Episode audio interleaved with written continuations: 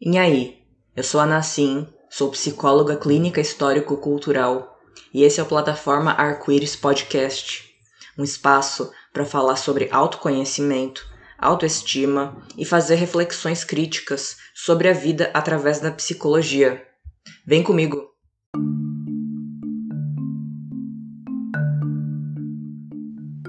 E aí, tudo bom? Vamos então começar mais um episódio do Plataforma Arco-Íris Podcast. E o episódio de hoje é o autocuidado, parte 2. Parte 2 porque já tem um episódio aqui sobre autocuidado, um dos primeiros, aliás. Se não ouviu, corre lá para ouvir. Lá na parte 1, um, é, eu exploro bastante a ideia de que o autocuidado ele é uma tríade. Ele só faz sentido se a gente entende ele colado com autoconhecimento e com autoestima, pensando os três como uma unidade dialética mesmo, um nasce de dentro do outro e um não pode existir sem o outro. Pois bem, eu vou explorar nesse episódio uma outra relação dialética para a gente pensar no autocuidado, só que dessa vez pensando na história, na dialética de passado, presente e futuro. Antes de entrar no autocuidado propriamente dito, eu acho que é legal a gente explorar um pouquinho melhor o conceito de história, que vira e mexe uma dúvida que as pessoas vêm perguntar, conversar e tudo mais. A história, ela é um termo que faz parte do psicologia histórico-cultural, a linha teórica que a gente usa aqui no podcast, na página e tudo mais. Quando as pessoas ouvem o termo história, normalmente elas associam com história que a gente aprende na escola e com o social que é aquele social de a gente sempre pensar no lado de fora, no lado das nossas relações, como parte de coletivos, de comunidades e de grupos. E tudo isso tá certo. O lance é que história e social não é só isso. História, para a gente, na nossa linha teórica, faz parte de um jeito de pensar, de um fundamento teórico, ou seja, um jeito de eu entender o ser humano inserido na realidade. E a história, ela é dinâmica, na verdade. Ela não é uma coisa estática. Ela é um jeito de eu compreender o jeito que os fenômenos da vida funcionam, que é dentro de um movimento. E o movimento é que ele não é aleatório. Ele é um movimento que ele tem uma organização, uma concatenação com uma coerência interna. O passado determina o presente e o presente ele pode, se organizado conscientemente, permitir que a gente organize o nosso futuro. Ou seja, a história ela é necessariamente parte da nossa constituição como seres humanos. É a história que permite que a gente pense é, na gente enquanto sujeitos que é parte de um social e um social que é encerrado dentro do nosso, é, da nossa individualidade. É daí que vem o histórico, para a gente pensar na psicologia histórico-cultural. A gente entende necessariamente o sujeito como parte de um social, mas a gente também entende que o desenvolvimento desse sujeito ele tem a sua própria historicidade.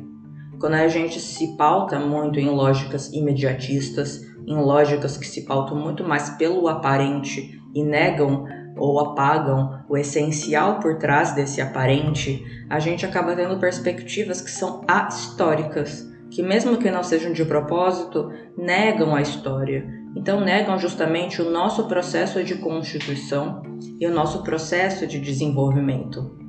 Entender história não é uma coisa espontânea. Formular é, as nossas vivências, os nossos desenvolvimentos, é, numa dinâmica que é historicamente constituída é uma coisa que dá muito trabalho e que exige enormes mediações.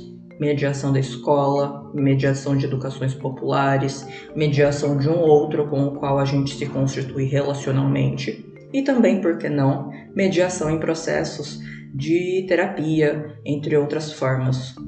E é muito nisso que a gente pode entender a especificidade do autocuidado na formação dos seres humanos, que faz a gente pensar nele como algo específico nosso e que não se repete em outras formas de vida, pelo menos não da forma que a gente entende o autocuidado para a gente mesmo.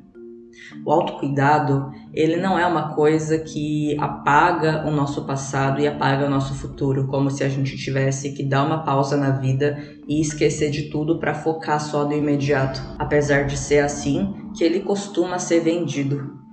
O autocuidado dá um trabalho do caramba porque ele implica necessariamente em desenvolvimento de consciência algo que a vida do jeito que ela se organiza não costuma propiciar tempo para a gente realizar. E por isso talvez que faça sentido então a gente pensar que o autocuidado exige uma pausa, mas não uma pausa que negue o passado e o futuro, mas uma pausa que exija da gente parar para olhar o passado e incorporá-lo e vislumbrar e intencionar o nosso futuro.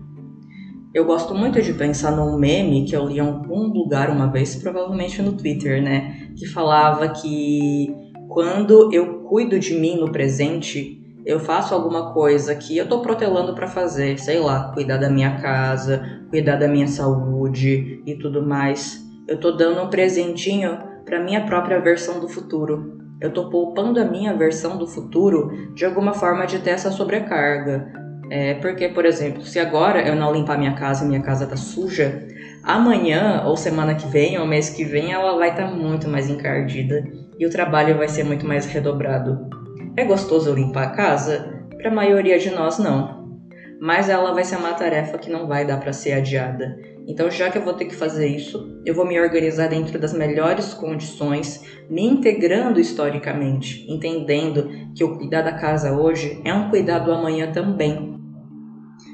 E a gente se vincular no presente com autocuidado é também a gente se implicar com o nosso passado. O cuidado da gente hoje no presente resgata o transcorrer de coisas que a gente foi vivendo para chegar nos dias de hoje.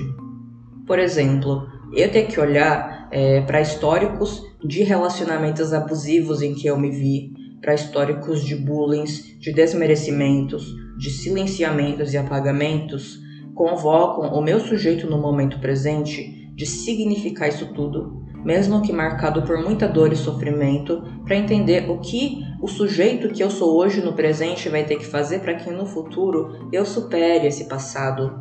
Eu não nego o passado porque ele faz parte do lugar que eu posso me encontrar hoje de insegurança, de raiva, de baixa autoestima.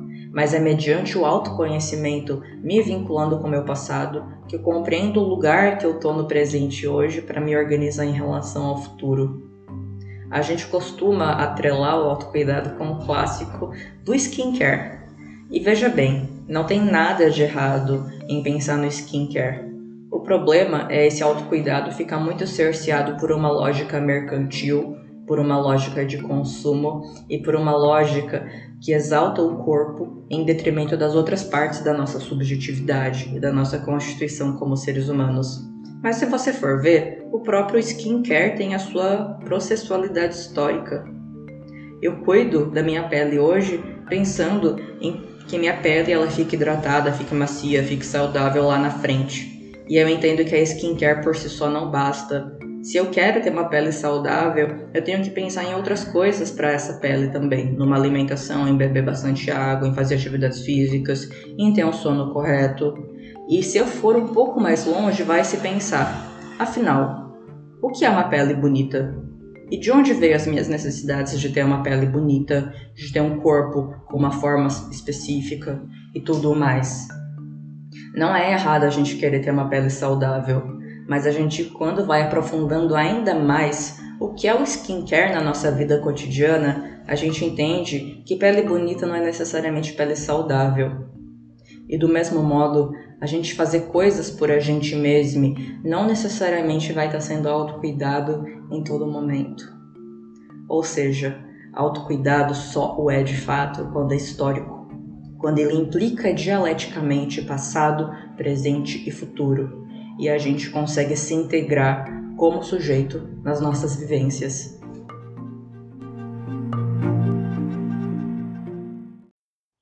Chegamos ao fim de mais um episódio.